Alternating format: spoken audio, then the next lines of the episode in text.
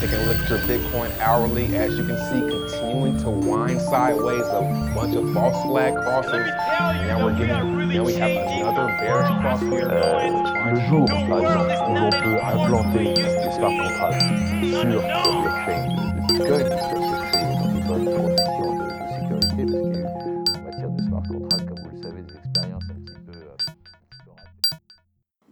et à tous et bienvenue dans ce second épisode du podcast du Coin qui vous est proposé aujourd'hui par Grégory Guittard et moi, comme dans le premier épisode en l'occurrence. Alors aujourd'hui nous sommes en compagnie de trois invités de marque, trois acteurs essentiels du cercle du Coin, mais plus encore, Benoît Huguet, Abdi Takalbataille et Jacques Favier. Et je vais vous laisser la liberté de vous présenter maintenant. Ah, Si vous voulez je bien, me on présente en- Benoît. Allez, je me présente en premier.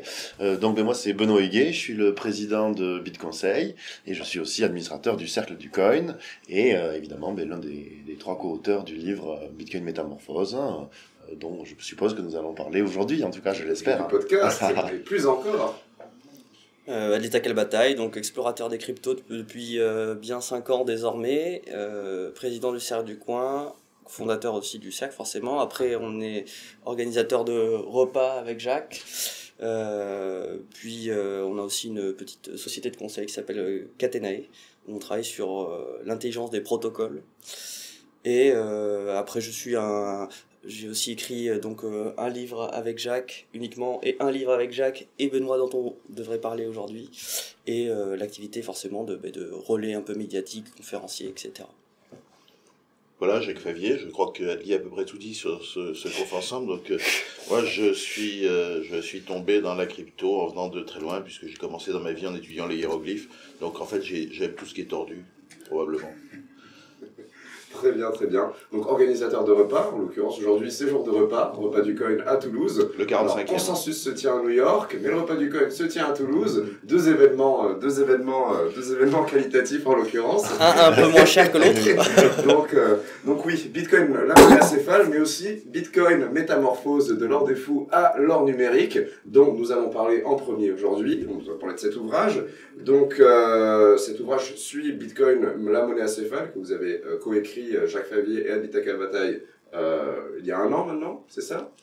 Ah, le temps de l'écrire, c'est- il y a quand même une, une latence dans ce genre de projet. Ce qui est long, c'est de trouver l'éditeur. Ce qui est moins long, c'est de l'écrire, et puis après, ça, ça roule. Donc, euh, donc euh, pourquoi, euh, pourquoi avoir voulu écrire ce, ce, ce, ce nouveau livre, du coup, Bitcoin Métamorphose Aujourd'hui, Bitcoin Métamorphose, pourquoi, pourquoi avoir écrit ce livre? C'est un, un cri du cœur. pourquoi Bitcoin Métamorphose? Ah, bon, ça c'est. Alors, il faut- Euh, Mais Métamorphose, c'était c'était un clin d'œil euh, à Ovid, en fait. Ça nous faisait Mm, plaisir. Voilà. Et du coup, on a un petit peu violé l'éditeur qui voulait le mettre au singulier. On a dit non, non, c'est absolument indispensable que ce soit au pluriel. En fait, le projet, c'est que le premier livre, euh, Bitcoin, la monnaie acéphale, montrait quand même d'où ça vient. Les, les racines, sans rien cacher, des racines éventuellement euh, libertaires ou anarchistes des- du projet, comment il était né, comment il tenait debout, etc. Et puis, le, le constat euh, au, au moment du second livre, c'était de se dire, bah, il faut maintenant produire un livre sur euh, le fait que Bitcoin n'est pas au bout de 10 ans ce qu'il était il y a 10 ans. Et qui sera pas dans 10 ans ce qu'il est actuellement. Voilà. Donc, euh, on insistait moins, on a renvoyé au premier livre, au- autant que faire se peut, et autant qu'il est décent de se faire de la publicité à soi-même.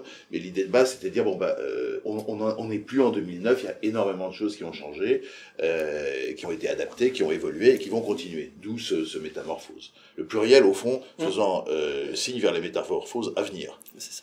D'accord, C'est donc en gros un, un checkpoint sur Bitcoin qui suggère qu'il va y avoir d'autres Mm. changements sur les décennies à venir. Il y, en, il y en a déjà eu un depuis. euh, Et c'est le postulat surtout que euh, Bitcoin est une bête évolutive, D'accord, d'accord. comme euh, les, les cryptos en général. D'ailleurs, vous en parlez euh, beaucoup dans le livre, cet aspect euh, protéiforme, cette évolution. Vous prenez tout l'historique pour euh, ceux qui, on va dire, euh, avaient raté euh, les, les anciens épisodes et là qui, qui arrivent maintenant. Euh, si on essaie d'être très synthétique, qu'est-ce qui, pour vous, pour nous, ferait la valeur de Bitcoin aujourd'hui. Ah bah, en mon sens en tout cas, hein, je peux parler dans mon nom, mais euh, c'est l'aspect euh, liberté, hein, liberté euh, monétaire, économique, en fait libre consentement, un protocole qui va être en fait justement évolutif et maintenu par une communauté d'acteurs selon des règles informatiques un peu inaliénables, on va dire. Donc c'est une, une nouveauté, disons qu'au niveau économique et monétaire c'est une nouveauté, c'est une aventure autant technologique que humaine, c'est beau.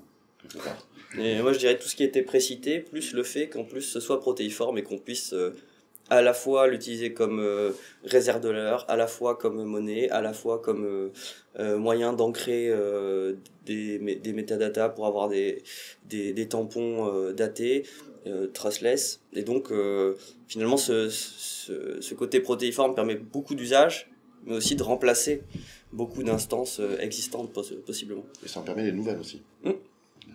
Moi, j'ajouterais de, de mon point de vue, ce qui me fascine, c'est que c'est l'émergence d'un signe régalien dans le, dans le, le, le cyberespace.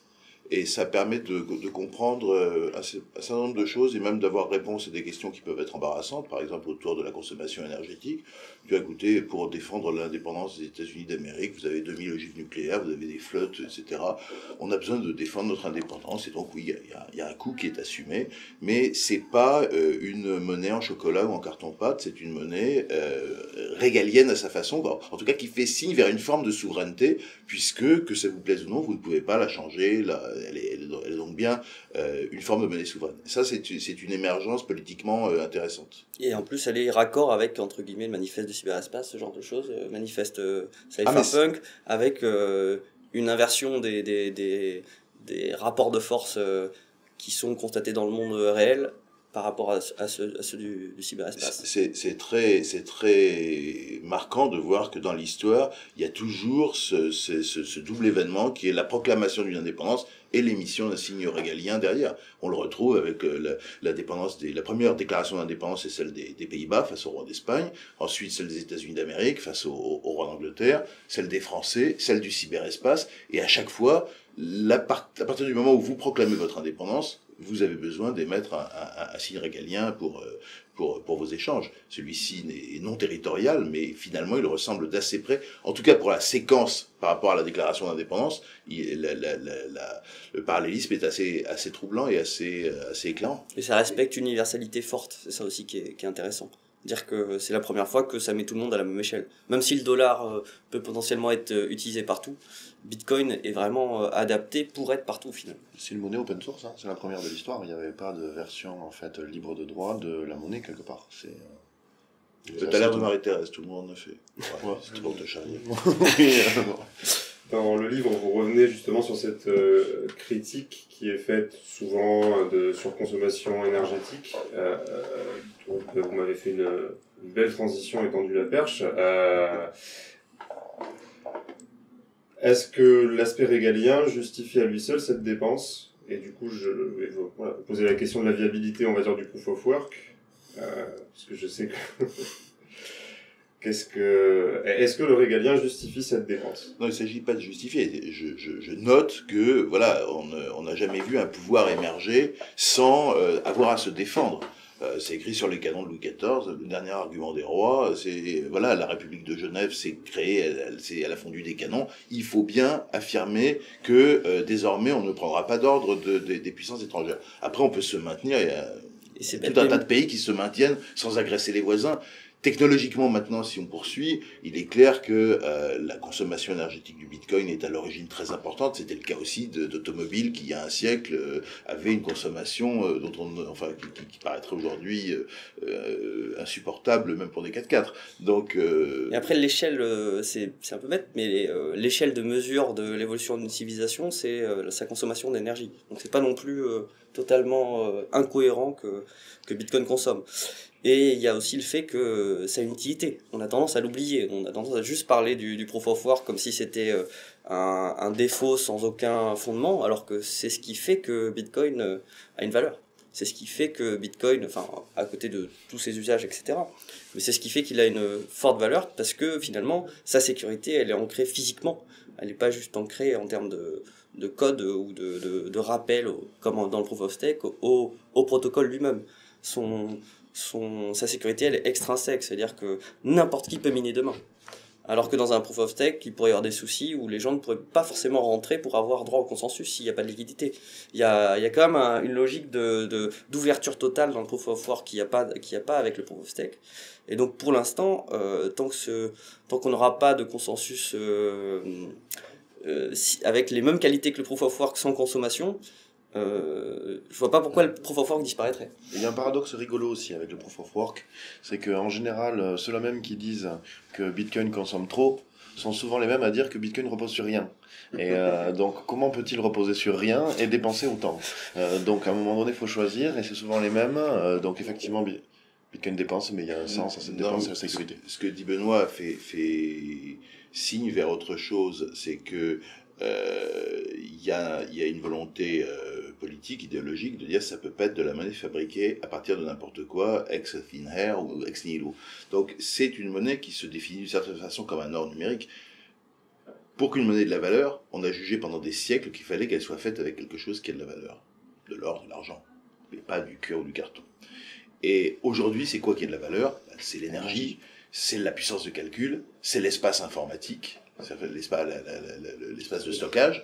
Donc, on s'aperçoit que d'une certaine façon, Bitcoin est, fait et, euh, battu, d'une certaine façon, fondu dans l'or et l'argent du 21e siècle. Et on n'aurait pas dit euh, autrefois, en voyant un Napoléon, c'est un peu dommage d'avoir mis tant d'or dans cette pièce. Ou d'être allé, euh, sachant co- combien aussi euh, coûte énergétiquement le- l'extraction de l'or. Alors, je, je vous posais volontairement cette, cette question euh, justement parce que vous battiez en brèche cette critique déjà dans le, dans le livre. Vous donniez la parole, je crois, à Sébastien Gouspillou sur euh, cette notion de d'énergie verte et de briques possibles de la transition énergétique. C'est quelque chose en, en quoi vous, vous croyez? Moi, euh, pas mal. Jacques, euh, Moi, très j'ai peu, je crois. Non, non, c'est pas du tout ça. J'ai j'ai un, j'ai une approche double par rapport à ce que dit Sébastien. Euh, je, je comprends bien ce qu'il dit, c'est que dans la transition, euh, qui souvent euh, repose sur euh, les petits gestes citoyens et les yaka et tout un tas de choses qui, quand on les regarde sur le terrain, euh, collent mal. Euh, vous créez un, un moulin sur la rivière, vous apercevez qu'il en fournit pas assez ou pas au bon moment. Enfin, il y a toujours des frictions. Et c'est vrai que la, la Bitcoin permet de valoriser les bouts, les chutes, les- les- les- les- l'énergie pas vendable. Donc en ce sens, Sébastien a raison. Certainement. Euh, à, à plus long terme, le, le problème qui se pose, c'est, de mesurer la, la, la consommation énergétique de tout. Et moi, je dis, en tant que monnaie finie, euh, Bitcoin est probablement assez adapté à un monde dans lequel les, ressources sont finies. Après, tous les Bitcoiners ne seront pas d'accord, parce que vous trouvez parmi les Bitcoiners des gens qui vont vous dire que les ressources sont à peine commencées, qu'on peut euh, trouver des, des, sandwichs jusqu'au centre de la Terre. Bon, moi, j'y, crois pas beaucoup. J'ai tendance à penser plutôt que euh, vous trouvez ça même dans, des livres qui ont eu un certain écho, comme Bitcoin Standard de Sefedi Namous. On a le sentiment qu'on peut creuser euh, comme ça indéfiniment, euh, libre à lui. Euh, moi, je pense que dans un, écosystème qu'on connaît, qui est la Terre, et il est raisonnable de penser qu'on n'en trouvera pas une 2.0 quelque part, euh, on a des ressources finies, qu'avoir une monnaie qui est en, ressources finies, et donc, avec tout ce que ça implique, et qu'on a à peine commencé d'explorer, hein, euh, c'est plutôt affine. Et qu'après tout, euh, si la banquise se fondait, c'était bien avant euh, qu'on commence à miner du Bitcoin. Donc c'est que euh, une monnaie fondée sur la dette, qui est l'alternative, outre les tours des banques éclairées jour et nuit et le- le- le- l'électricité cramée pour faire du trading algorithmique, au-delà de cette chose qui, saute aux yeux, euh, la monnaie fondée sur la dette, c'est quand même une monnaie fondée sur l'exploitation indéfinie de la planète. Donc il faut, il faut tout de suite recadrer le débat et puis surtout le, le voir de plus haut, je pense. Et dans les faits, en plus, euh, quand on regarde les, études qui ont pu être faites sur euh, essayer de voir l'énergie concrète utilisée par les mineurs, c'est le plus souvent de l'énergie verte pour l'instant. Les mineurs chinois, sur, les, sur les études les plus sérieuses, je crois que c'est à 70% d'é- d'énergie verte. Enfin, verte. Euh, après, on peut aussi Oui. euh, contrebalancer le fait que les éoliennes euh, ou le, le solaire génèrent des déchets, etc., etc. Bon, là, je pense pas que c'est le débat, mais en tout cas, qui sont sur des énergies renouvelables. Vous venez de copieusement compléter euh, votre réponse à la question qu'est-ce qui fait la valeur de Bitcoin? Donc il y a sa valeur déflationniste, que ce soit par la supply ou tout simplement par le fait que l'énergie est une ressource plus ou moins limitée sur Terre, ou du moins qui est vouée à se raréfier, à moins que, euh, à moins qu'un Attention, la fusion est peut-être bientôt là. la- Wow, la fusion, on va en parler dans les 17 ans. Non, se raréfier, je ne sais pas, mais enfin, son coût est de plus en plus pris en compte. Oui. On a cessé de dire, euh, bon, bah, les chaussettes, elles viennent de Chine, c'est pas grave. On commence à se dire, c'est- c'est peut-être un peu coûteux de les faire venir de Chine. Très bien. J'aimerais, j'aimerais en venir à une partie, euh, à une partie du livre qui m'intéresse, même au-delà du livre, la fameuse crypto-économie. Donc, elle est évoquée dans euh, Bitcoin Métamorphose. On parle euh, d'Initial Coin Offering, d'STO, d'ICO, euh, d'organisation d'utilisation autonome décentralisée et consorts. Et comment vous envisagez ce futur, cette économie décentralisée Ne craignez-vous pas qu'il y ait des escrocs qui, qui se l'approprient ou qui décrédibilisent cette technologie? Vous savez, la fameuse blockchain qui va sauver le monde, soigner du choléra et faire pousser des palmiers au Groenland, euh, par exemple. Qu- Qu'est-ce que vous en pensez en fait Cette blockchain? Il faut pas l'acheter celle-là. Ah, C'est là, là, celle qui fait pousser des palmiers au- Mais- sur la banquise, il faut s'en éloigner. Voilà, mais on ne sait jamais. Vous en- Voilà, il y a une wave de, de blockchain bullshit, donc triple anglicisme splendide. Euh, Mais qui a son, sa signification quand même. Voilà, qu'est-ce que vous en pensez? Est-ce que qu'est-ce que vous pensez de ces escrocs qui utilisent le mot, par exemple, blockchain ou bitcoin, ou qui utilisent ces technologies pour toucher encore, pour, pour scammer encore plus de gens, ou alors pour crédibiliser leur entreprise fallacieuse? Alors après, ah bon, évidemment, il y a un aspect réallocation des ressources, hein, euh, des naïfs euh, vers les escrocs. Il y a une certaine tristesse hein, dans, dans ce cynisme. Joli. Bon, euh, ça, on va essayer de pas le promouvoir, évidemment, mais il y a une maxime qui existe toujours, ben, c'est qu'une plus grande liberté suppose une plus grande responsabilité. Donc bon, on apprend à marcher en tombant. Euh, il va falloir évidemment prendre un peu son temps avant d'envoyer des valises de Bitcoin sur des projets scabreux. Mais finalement, ça serait un peu pareil. Hein, si quelqu'un faisait la promotion d'une nouvelle potion magique et disait euh, envoyez-moi euh, de l'argent liquide par la poste à telle adresse. Ce qui est marrant, c'est que derrière l'aspect virtuel, en fait, les gens euh, ne se rendent pas du tout compte des risques qu'ils sont en train de prendre et que si jamais on leur donnait envoyez-moi de euh, 100 000 balles en liquide, ils le feraient jamais. Envoyez-moi des milliers en bitcoin et ils le font. Alors là, je sais pas pourquoi, mais il y a un aspect Non, mais il y a, il y a ça, mais en fait, les, les, les escroqueries, c'est quelque chose qui est philosophiquement passionnant. Il y a un- je ne sais plus quel grand saint qui disait que la, la, la, la- la construction de la religion s'était faite hérésie par hérésie. La construction de l'économie se fait escroquerie par escroquerie. Donc, elle vise toujours à ce qui est nouveau. Il est assez difficile, même à la grand-mère, de la raqueter trois fois de la même façon. On est bien obligé de, de renouveler les... Et il y a un rapport entre l'innovation, ce qui intéresse, les sujets qui sont valorisés médiatiquement, et euh, les escroqueries. On passe son temps, et quand on écoute les autorités de régulation, on a le sentiment que les escroqueries, c'est pour protéger euh, la veuve de Carpentras. Je- on n'a jamais su pourquoi de Carpentras, mais c'est pas grave. Euh, je, je voudrais rappeler quand même qu'il y a parfois où les escroqués, les couillons, c'est l'État. Les avions renifleurs.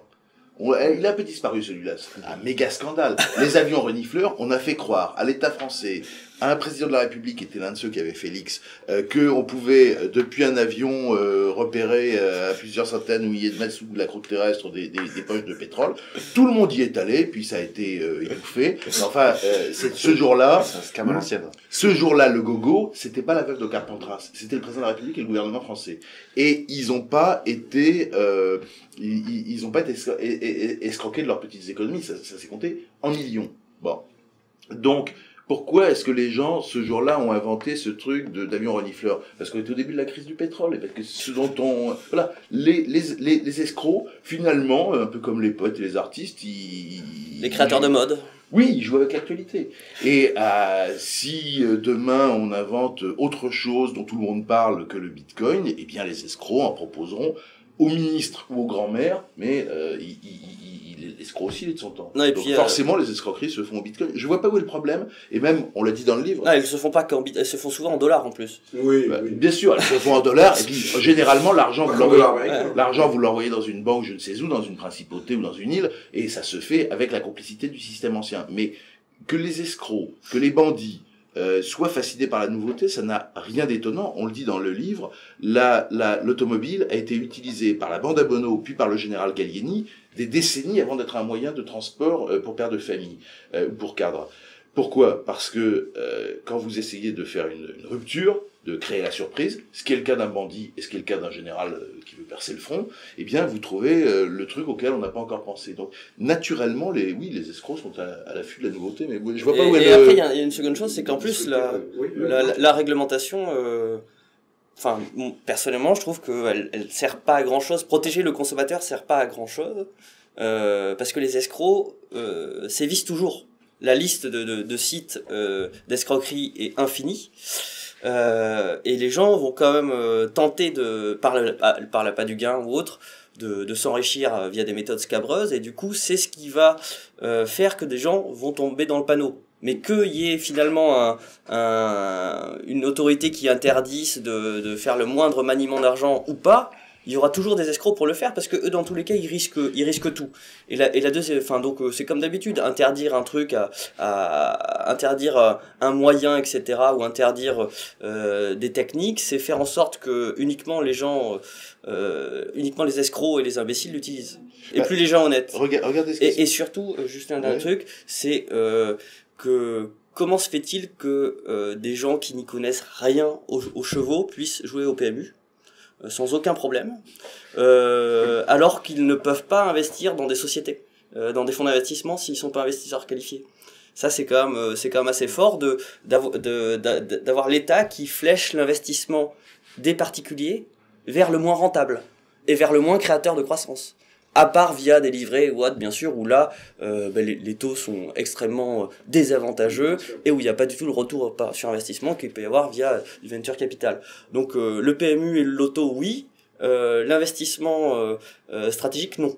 Donc finalement, on a, on a, je pense que toutes les escroqueries aussi naissent de cette frustration du, du petit investisseur qui n'a pas accès à des produits d'investissement un peu rigolos. À part des trucs très très dangereux euh, ou à moitié arnaque, euh, comme il y a sur le Forex aussi, en option binaire, etc. Ouais, dans, ouais. dans- ce cadre-là, comment vous avez perçu les, les débats crypto euh, à l'Assemblée, euh, auxquels vous, vous avez été convié, je crois, à la mission d'information euh, Il y a eu le rapport Persson qui est sorti avec ses propositions qu'on a aperçues plus ou moins dans les débats, puis qui ont été ressorties. Comment vous, vous, vous trouvez l'attitude C'est du avez été le plus législateur proche de, Alors, du législateur. là, oui, bon, on a, on a entretenu de, de nombreux contacts euh, à, à, à ce moment-là, et je pense que les choses vont dans le bon sens. Le problème, c'est que c'est vectoriel, c'est que c'est dans le bon sens, mais que ça, ça va pas loin dans le bon sens. Euh, je, je crois que les, les Il y a une on- notion de temps aussi. on peut pense. pas faire, on peut pas faire un amalgame entre toutes les formes d'autorité. Il faut donc saluer le, le courage d'un certain nombre de, de parlementaires euh, qui euh, ont fait avancer les choses, ont fait des propositions qui vont dans le bon sens, ont été en mesure d'en imposer, enfin d'en, faire passer euh, un nombre limité, euh, ont bien le sentiment que c'est limité, que ça doit continuer. Après, il y a d'autres autorités qui sont euh, plus réticentes. Et là, il faut bien dire, je vais revenir un petit peu sur les propos de les, l'inefficacité euh, de la soi-disant protection du consommateur. Regardez ce qui se passe dans quelque chose d'autre, euh, qui sont par exemple les, tout ce qui est diététique ou produits pour maigrir. Il est clair que vous ne pouvez pas vendre des pilules pour maigrir. C'est interdit. Donc qu'est-ce que vous faites? Vous les vendez dans la marge avec des arguments du type le produit interdit par vos instances, le produit dont votre médecin ne vous parlera pas, et ça devient un argument de vente.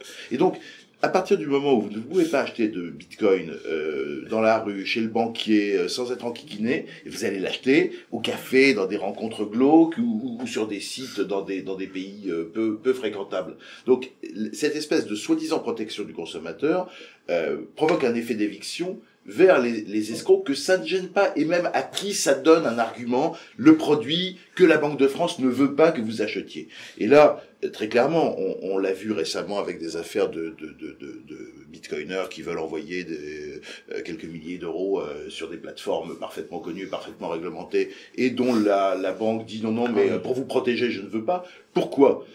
Quel est l'argument de la banque? C'est de montrer certaines vidéos qui ont été faites par des responsables de la Banque de France disant n'y touchez pas, c'est très dangereux, c'est pas réglementé. Et finalement, quel problème? C'est que ces injonctions de, du régulateur n'influencent pas du tout le consommateur, influencent le système de distribution, le système, le système bancaire. Donc en fait, rendent un assez mauvais service au pays. Et pour le moment, nous, notre but, c'est d'essayer de faire comprendre à un certain nombre de responsables politiques qu'il faut faire en sorte d'avoir une attitude responsable mais ouverte vis-à-vis de cette nouvelle économie, parce que sinon, elle va s'enfoncer dans le glauque, dans le, le underground, dans le et parfois dans le criminel, bien sûr. Moi, j'aimerais rebondir aussi sur cet aspect euh, protection des consommateurs. En fait, c'est pas. Mais oui, c'est ce qui m'a plu.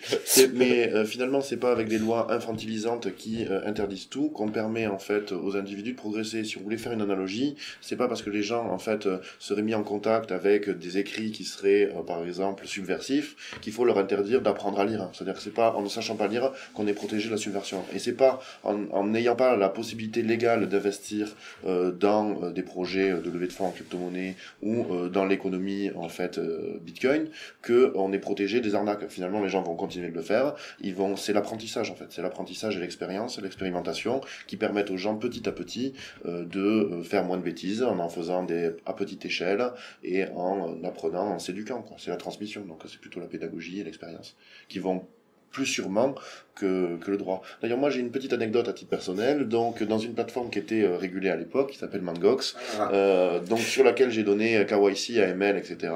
Donc, je suis parfaitement identifié et donc parfaitement protégé euh, en théorie en tant que consommateur de cette plateforme. Euh, bon, euh, elle a fait faillite en février 2014. Euh, nous sommes euh, en 2019, ça fait 5 ans. Euh, je veux dire, euh, le traitement euh, judiciaire, euh, qu'a-t-il apporté? Euh, Alors que finalement, quel était le meilleur moyen de se protéger euh, contre ce scam?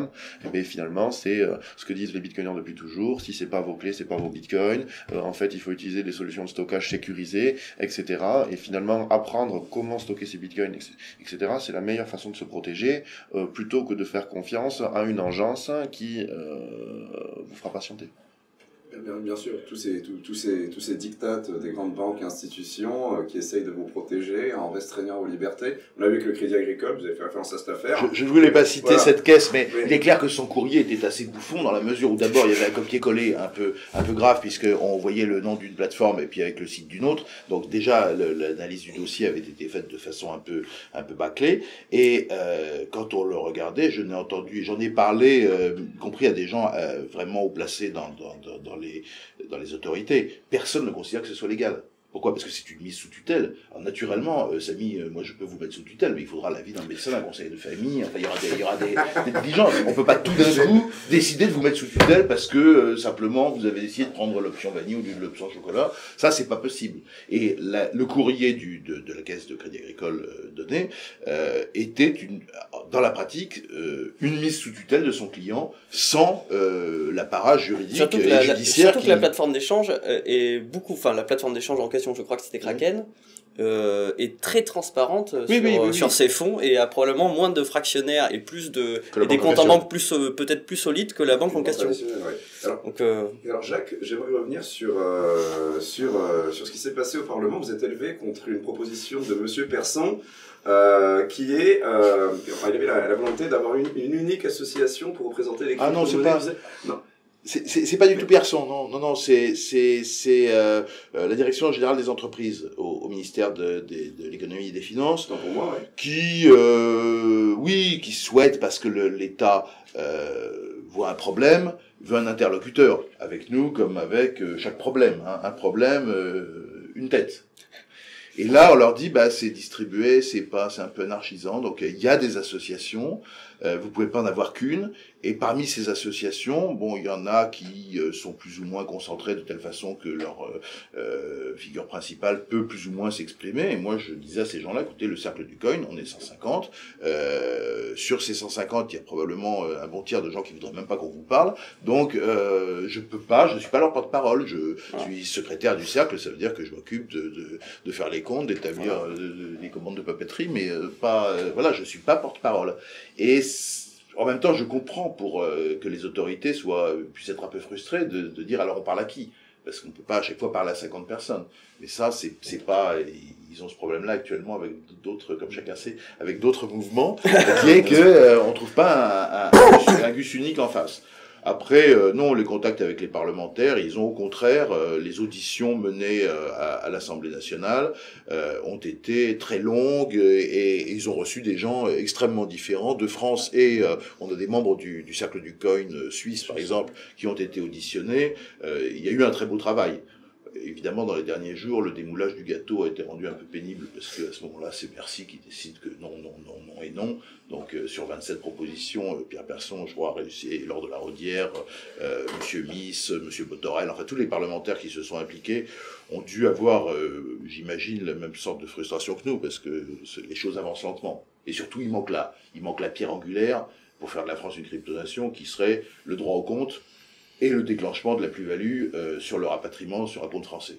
Parce que fondamentalement, ce que je leur dis, c'est vous êtes bien gentils, vous demandez combien on va payer d'impôts, mais tant qu'on ne peut pas virer le cash-out euh, d'une crypto sur un compte bancaire en France, comment voulez-vous qu'on euh, qu'on vous paye des impôts? Donc là, pour le moment, il- l'un des l'une des choses les plus décevantes, c'est le au, au- chapitre droit au compte, parce que dans la pratique, euh, il n'y a rien. Et, et l'affaire de, de, de la Caisse de Crédit Agricole le- le- l'illustre euh, tragiquement. Alors, on vous posait cette question en citant euh, Monsieur Persson parce que c'était une proposition réitérée dans le rapport euh, qu'il a rendu, euh, justement dans les 27 propositions. Euh, il y a une autre proposition, enfin pas une proposition tant telle, mais un questionnement qui euh, sortait un peu de ce rapport euh, dès le préambule par Monsieur Wirth et, et ensuite dans le rapport, c'était sur les monnaies anonymisantes, avec on va dire une attitude précautionneuse du régulateur là-dessus, qui parlait même d'ailleurs de les interdire, mais qui en même temps convenait bien que c'était compliqué. Euh, ça va nous faire du coup la transition sur euh, la possibilité d'une société sans cash et le- les liens possibles avec ces, cryptos anonymisantes, que ce soit euh, Bitcoin dans le futur peut-être ou ces cryptos-là. Comment vous voyez l'évolution de notre société vers ce monde sans cash? Alors, le monde sans cash, ça dépend qu'est-ce qu'on entend par, euh, ces alternatives, par ces alternatives au cash surtout. Enfin, le cash, et on, on connaît à peu près, hein, on va dire les billets de banque, mais les alternatives. Donc si, Une société de surveillance de masse. D'ailleurs, Ah. je, vais, je, vais, je vais faire une référence à un article de Benoît sur le site BitConseil, qui est l'angoisse de Satoshi, qui, euh, qui, qui, qui traite de cette question. Et je, vous- je vous invite euh, de nouveau à débattre là-dessus. Est-ce que vous pensez que, euh, enfin, sur le plan individuel, est-ce qu'on est vraiment, exp- est-ce qu'on est-ce qu'on va vraiment de façon latente vers une société euh, sans cash et surtout où toutes les interactions financières, tous les échanges financiers sont surveillés? Mais Euh, effectivement, voilà, le problème de la société sans cash, euh, qui est évident, c'est euh, la surveillance. Et donc, effectivement, la différence entre un paiement en cash et un paiement dans une monnaie dématérialisée, c'est qu'on peut le suivre de, de bout en bout. Donc, en fait, on va voir les alternatives. Sur les crypto-monnaies, il y a des méthodes qui font que on peut rester, en fait, protéger sa vie privée. Mais la question va être quel est le plus grand risque?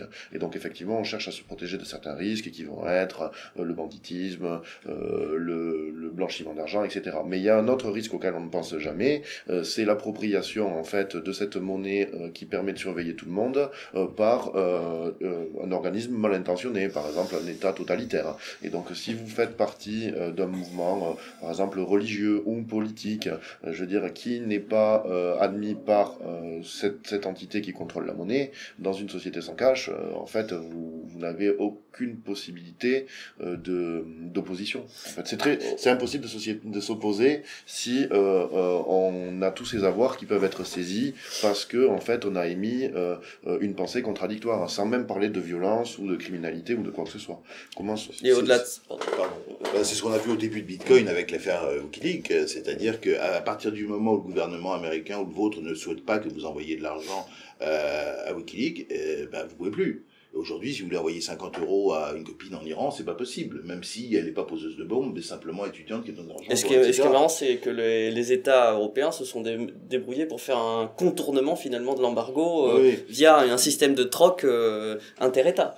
Donc finalement, euh, on nous accuse de contournement quand euh, fi- finalement les États le trouvent quand le besoin s'en re- s'en ressent. Il y, a, il y a eu des épisodes assez douteux, hein, autour de, en particulier de cagnottes, qui ont été ouvertes, interrompues, supprimées, euh, d'autres cagnottes un peu automatisées, tout ça, tout ça est, est assez peu clair, et finalement probablement assez peu légal. Moi, je surveille l'affaire de la cagnotte à laquelle vous pouvez penser avec une certaine gourmandise, parce que ça pourrait se finir assez mal pour les gens qui ont, fait cette manipulation. Euh, on le voit, c'est un certain nombre d'auteurs de, science-fiction ou d'auteurs attachés à, la défense des libertés individuelles. Rappelez-vous que dans La Servante écarlate, la mise sous tutelle et en esclavage des femmes commence exactement avec la suppression de leurs comptes en banque qui sont basculés euh, sur, sur les comptes des messieurs. Et, et là, je crois que euh, Margaret Atkins montre que euh, y, a- il y a un- un- une sorte de point of failure dans nos libertés, qui est l'usage qu'on peut, qu'on peut faire de notre argent. Après, sur le sans Globalement, la, la, la, la, la- la confidentialité de manière générale. La surveillance inclut euh, de l'autocensure. Si on se sent surveillé, enfin le comment dire, euh, il y a un côté un peu sartrien. euh, si si les autres nous regardent, on va se comporter différemment. Et, Là, et la surveillance, c'est ça, Là- quand on se sait surveiller. Et ça, c'est un problème en soi. Ça veut dire que déjà la surveillance, elle déclenche une autocensure qui va limiter l'expression de, de l'être. Euh, et après, il y a bien sûr cette histoire de changement de euh, de dominant, j'ai envie de dire, parce qu'on est là dans des sociétés hiérarchisées. Et si le dominant s'avère être contre contre vos principes ou vos dogmes ou quoi que ce soit, euh, vous avez un historique qui peut vous nuire par la suite, parce que finalement tout ça est conservé et tout ça peut être une nuisance. Donc il y a- il y, a vraiment un, Euh, il oui. y a vraiment un côté euh, nuisible pour la, pour la, pour la société finalement euh, dans, dans la surveillance. Et de plus, il y a un- une autre donnée très importante qu'on oublie toujours, c'est que actuellement la norme c'est euh, la, on va dire la, pub, enfin l'exploitation des données euh, par des tiers.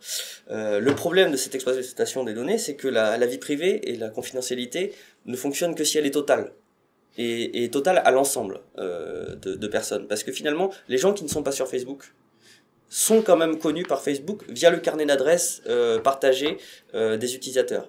Et finalement, par, par maillage comme ça, euh, les gens qui ne sont plus dans, dans, les, dans les systèmes utilisés par tous deviennent suspects. Quelqu'un qui n'utilise pas Google actuellement peut être considéré comme suspect. Quelqu'un qui se cache sur Tor peut être considéré comme suspect. Et finalement, on a une, on a une véritable, euh, comment dire, on a finalement un véritable maillage qui se fait comme ça, où même dans une, même les gens qui voudraient être euh, euh, finalement tranquilles ou avec une certaine confidentiali- confidentialité ne peuvent pas l'être parce que dans une société où tout est, euh, tout est pas transparent par défaut, mais non confidentiel par défaut, ceux qui se cachent deviennent suspects par défaut. Donc, donc ça, ça ne peut pas, ça ne peut pas fonctionner. Après, les choses sont, sont toujours plus, plus complexes. Et Euh, nuancé, bien sûr. Regardez l'exemple que donne Adli. Effectivement, quelqu'un qui ne se sert pas de Google est suspect, mais vous pouvez chercher certaines choses sur Google et puis euh, chercher d'autres sur euh, Quant ou sur des, des, des, des, des, des moteurs plus, plus discrets. Sur le, le blanchiment, la société sans cash, euh, même le titre de, même le terme de blanchiment m'amuse parce qu'on a l'air de dire qu'il y a de l'argent qu'on va réputer noir et que tout le monde n'a qu'une seule obsession, c'est de le faire passer en argent réputé blanc. C'est ça ce que veut dire le blanchiment. Or, dans la pratique, il y a des circuits pour l'argent noir. Il y, y a une question que je pose, c'est euh, 100 euros en banque, 100 euros en cash. Est-ce qu'ils ont exactement la même valeur? Est-ce que par exemple, euh, l'un d'entre vous serait pas d'accord pour me donner 95 euros de blanc pour avoir 100 euros de noir, ou au contraire 105 euros de blanc pour avoir euh, 95 euros de noir Euh, C'est comme ça que ça se fait. J'ai pas intérêt à me planquer quand j'achète euh, du pain. Donc, si Oui, je veux acheter des choses en cash, euh, c'est soit parce que je veux avoir la paix, acheter tel ou tel livre, tel ou tel, euh, faire telle ou telle donation euh, sans que ça laisse de traces, soit parce que je suis un criminel et que je ne veux pas laisser de traces. Encore que comme Parfois, toujours, c'est interdevise en plus, parce que un, Euh, euro, un euro potentiellement dans un pays euh, où la devise est non convertible, mais bien sûr. même s'il est sale, il va coûter bien plus cher. Donc, après, euh, moi, j'ai des doutes. euh, C'est un peu un slogan. euh, on vous dit en Suède, il y a plus bon. En Suède, il reste 30% de- des- des d'événements qui sont faits en cash parce que ça pose des problèmes avec les personnes âgées, avec les personnes euh, en fragilité, etc. Euh, et puis euh, l'interdiction totale du cash, qui est un peu un fantasme de, de, science-fiction. J'ai des doutes parce que vous importeriez de l'argent danois ou d'un argent honnêtement corrélé à, à l'euro, et puis les gens feraient cash avec autre chose. Euh, les, les pouvoirs publics parlent souvent de leur monnaie comme si c'était la seule. C'est ça qui m'amuse beaucoup. D'une manière générale, on dit il y a l'euro et et puis il y a le bitcoin. Je dis bah, pas du tout. Il y a le rouble, le yuan, le dollar. euh, vous ne, d'ailleurs, vous ne régulez pas le rouble. Vous vous réveillez pas le matin en vous demandant comment on va réguler le rouble. Donc oubliez le, le bitcoin. Si le cash en euros devait disparaître, pour qu'on soit dans une société sans cash, il faudrait qu'il n'y ait plus de dollars. Pensez à certains pays du, de- de- de- de- du monde dans lesquels circulent autant de dollars que de monnaie locale. Donc c'est un peu des fantasmes tout ça, de part et d'autre. D'accord. Donc on va. Mais cette notion de, de concurrence des monnaies, si je, si je vous suis un petit peu, euh, en ce moment, on voit quand même un mouvement de fond qui fait un peu penser qu'on va peut-être avoir une concurrence des monnaies qui dépassera les simples monnaies étatiques. Quand je dis ça, je, je dis aussi euh, tout autant rien que tout. C'est-à-dire, euh, on peut penser à Telegram, on peut penser à Facebook, on peut penser plus simplement à Apple et Amazon qui rentrent dans les circuits bancaires. Euh, quelles euh, implications cette guerre froide des monnaies pourrait, pourrait avoir? Moi, je suis un grand fan. Ah. Euh, bon, après, euh, ça, c'est à titre personnel. Donc là, je sais pas si mes co-auteurs vont me rejoindre. mais euh, moi, sur l'aspect euh, concurrence monétaire, pour moi, l'amélioration, en fait, va venir justement de cette confrontation de plusieurs systèmes et finalement que le meilleur euh, l'emporte. Euh, à l'heure actuelle, évidemment, moi, j'ai ma petite sympathie pour Bitcoin, hein, pour euh, des tas de raisons. Immense sympathie pour Bitcoin. c'est- deux Maxime. oui, parce que ben, quantité euh, finie, euh, modèle d'émission, euh, libre de droit décentralisé, etc. tout ce que vous voulez. Mais finalement, qu'est-ce qui va pousser un modèle plutôt qu'un autre? Mais c'est de se comparer par rapport aux autres. Et un des problèmes avec les banques centrales, c'est que finalement, euh, euh, par le jeu en fait de la captation réglementaire, on peut pas leur proposer d'alternative. Et finalement, c'est ça a été quand même le grand déclencheur de Bitcoin, c'est de réoffrir à chacun la possibilité d'émettre sa monnaie de singe. Euh, donc évidemment, bon, ben, il faut pas, faut pas prendre la première cacahuète venue pour argent comptant, mais euh, ça a une vertu en fait euh, libératrice immense. Moi, je la compare à Internet. C'est ce que dit souvent Andreas Antonopoulos, l'Internet de la monnaie. Mais c'est vrai que finalement, je fais souvent cette analogie entre les sites web. En fait, imaginez un monde dans lequel n'importe qui va pouvoir écrire à propos de n'importe quoi et n'importe qui d'autre va pouvoir le lire. En fait, présenté comme ça avant Internet, ça peut paraître hideux. C'est-à-dire que ça peut paraître en fait un monde dans lequel, euh, eh bien, euh, il va y avoir énormément de mensonges, de n'importe quoi, une désinformation permanente. Oui, mais ce monde-là, et il y a il y a une part de vérité, c'est-à-dire qu'à laisser l'écriture à n'importe qui et la possibilité de publier, eh bien on laisse n'importe quelle idée stupide se propager. Oui, mais on va laisser aussi euh, la possibilité euh, à Wikipédia, euh, à énormément d'informations de qualité, aux gens en fait d'accéder à la musique, à la culture, en fait pour une bouchée de pain et ça crée une masse de connaissances dont un grand nombre sont très utiles et n'avaient pas lieu avant. ça, c'est le monde d'Internet. Et bien, pour moi, euh, sur la communication, pour moi, les crypto-monnaies, Bitcoin, etc., permettent cette même, ce qu'on appelle une explosion cambrienne, euh, au niveau économique euh, et des sociétés, en fait. Permettre à n'importe quel porteur de projet euh, de se financer euh, finalement auprès de n'importe qui en émettant n'importe quel jeton, eh bien, si je le présente comme ça, ça peut paraître hideux. C'est-à-dire qu'on va se dire, ça va être un grand n'importe quoi, ça va être la foire au scam.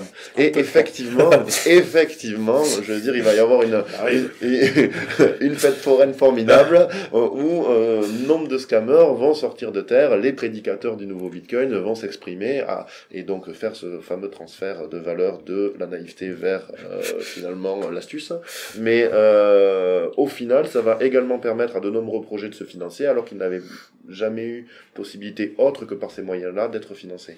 Et donc, par exemple, on va prendre une monnaie justement basée sur le cash. En fait, le cash, quelqu'un qui n'a comme seul moyen de se financer le cash ne peut lever des fonds qu'auprès de gens très proches de lui et euh, avec un cercle très restreint. Alors que finalement, ces outils-là vont permettre de financer n'importe quelle idée. Moi, je pense que ça, ça crée une richesse. En fait, la création de richesse vient de là. C'est-à-dire que de financer des nouveaux projets, des nouvelles idées qui jusque-là n'avaient pas de, de moyens. Et après, évidemment, il y a les mauvaises idées, même au rang d'elles-mêmes. Par contre, pour revenir ce que, sur ce que tu disais, euh, euh, par contre, moi, Facebook, euh, enfin, les, les monnaies des, des, grands, des grands groupes, ça me, ça me passe pas. Déjà, pour l'instant, c'est un peu des arlésiennes, parce qu'on en parle depuis des, des années, euh, Telegram, euh, voilà, en, fameuse ICO que personne n'a vu, qui est pas transparente, etc., etc. Est-ce que c'est une ICO Est-ce que c'est une ICO Est-ce que, enfin, il n'y a pas de. Euh, pour l'instant, on parle de, de choses qui sont très hypothétiques parce que finalement, on, on les constate pas du tout et on est quand même dans un monde où la, la devise c'est Don't Trust Verify. Donc, euh, attendons de voir un, un réseau, jeton, quelque chose de Telegram pour de vrai avant de euh, d'en parler. Mais ce qui est sûr, c'est que euh, l'appropriation de ces technos par les, les, les GAFA ou un quelconque grand groupe, moi personnellement, n'est pas une des perspectives que je trouve les plus réjouissantes, euh, parce qu'ils ont une force de frappe monumentale sur l'usage et que en revanche leur leurs buts ne sont pas ceux, euh, je pense, des euh, créateurs des premières crypto-monnaies. Il n'y a pas une, un désir d'émancipation de la population ou quoi que ce soit. J'irais plutôt même euh, plutôt du côté de l'aliénation. Euh, et donc ça me gêne euh, assez fortement que euh, si, comment dire, Facebook devient une banque utilisée par énormément de gens. Même si la, les banques de base ne sont peut-être pas mieux, mais en tout cas, c'est, ça leur offre une fausse alternative finalement qui pourra s'avérer dangereuse, euh, surtout si euh, ça, ça se, comment dire, surtout si c'est dans un contrôle permanent finalement. Euh, Enfin, si le contrôle revient, le, la chose est fort, fort fortement désintéressante et les gens pourraient se dire que ça y est, ils ont fait la mise à jour euh, vers le monde des crypto-monnaies. Alors qu'en fait, ils sont revenus dans une aliénation avec une nouvelle forme. Une prison avec euh, peut-être un peu plus de dorure. Mais je crois que ta question portait au départ sur la guerre des monnaies. Et la, position de, Benoît, euh, c'est en fait comme si on avait le choix que on- toutes ces monnaies étaient en concurrence et que son cœur penchait vers l'une plutôt que vers l'autre. La, crainte d'Adli, c'est de dire, bah moi, celle des, GAFA, euh, justement, mon cœur pe- penche pas trop vers. Moi, je, vais voir les, prendre le mot guerre au, sens propre et à nouveau revenir vers les, problèmes de souveraineté.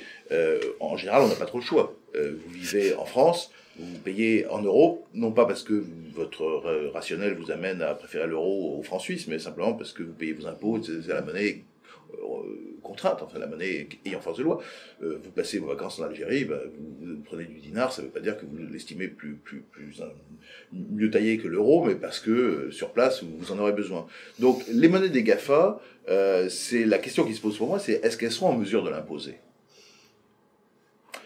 C'est pour ça que la monnaie de Facebook, pour moi, la question qui se pose, c'est pourquoi est-ce que Facebook en parle? Est-ce que c'est de la com? Est-ce que, parce que je vois pas, euh, quoi qu'étant utilisateur de Facebook, de Messenger, etc., je vois pas que j'y dépense beaucoup d'argent, ni même que ce que j'y fais, euh, dans la mesure où la messagerie reste gratuite. euh, Oui, mais les banques trouvent des clients, vous voyez oui, enfin, les clients, c'est les use cases, on, on s'excite en disant ils sont, ils sont 2 milliards, donc ils pourront régler leur argent de poche entre adolescents.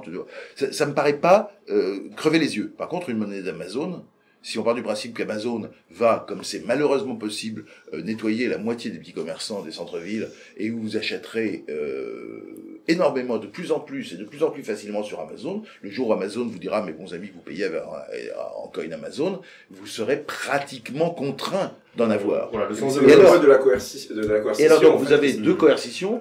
Une coercition publique pour payer vos impôts, on va vous dire, vous avez besoin d'euros. Une coercition privée qui tire pour aller sur Amazon, vous avez besoin de l'Amazon Coin. Et Bitcoin, dans cette guerre des monnaies, apparaît comme une, une, une alternative, Un une solution moyenne qui est d'une monnaie commune. Une monnaie commune dans laquelle je m'étonne que les, les États n'aient pas vu qu'ils pouvaient jouer un rôle plutôt que de se braquer, parce que le jour où il y aura un Amazon Coin, euh, les États qui auront tout fait pour gêner les monnaies communes de type Bitcoin se diront qu'ils ont euh, probablement parié contre le Parce mauvais que la réglementation euh, ne gêne pas les grands groupes. Mais, mais- mais très, très, très brièvement, euh, Bitcoin, euh, c'est une monnaie pseudonyme, on est, d'accord, et euh, c'est surtout euh, aujourd'hui la plupart des transactions peuvent être, euh, du moins la plupart, certaines, la plupart des transactions peuvent être associées à une identité réelle. On l'a vu sur ces dernières années, il y a de plus en plus de mesures de KYC qui sont imposées aux plateformes d'échange, aux brokers et consorts. Aujourd'hui, Bitcoin, par rapport à d'autres crypto-monnaies ou éventuellement d'autres d'autres alternatives qui m'échappent, est-ce que Bitcoin est, est la meilleure option et quelles sont les perspectives euh, On sait qu'il y a les, signatures de Schnorr ou autres. Pour vous, qu'est-ce qui, qu'est-ce Parmi qui les crypto-monnaies, parmi les crypto-monnaies, c'est la question. Oui, parmi les crypto-monnaies, on reste sur les crypto-monnaies. Très brièvement, s'il vous plaît. Tu... Oh, bon, bah, Vas-y, je- c'est le elle, a des oui, oui, Bitcoin a des qualités en fait qui sont uniques. Déjà sa longévité, donc en termes de sécurité, euh, euh, dans des modèles euh, cryptographiques, quelle est la meilleure vertu C'est le temps. Donc Oui. ça a été éprouvé à l'épreuve du temps pendant 10 ans. Euh, donc ça c'est une vertu que les autres ne peuvent pas avoir. Euh, ensuite c'est une monnaie euh, sans chef euh, identifié. Donc euh, même si euh, il peut y avoir des critiques sur l'aspect décentralisé euh, de Bitcoin, euh, il y en a toujours euh, dans le euh, relatif euh, des cryptoactifs, euh, c'est quand même la plus euh, décentralisée. Euh, ensuite, qu'est-ce qu'on va trouver comme autre vertu? Euh, La définition euh, de euh, l'émission monétaire, qui est la mieux définie depuis l'origine, ça n'a jamais bougé, etc.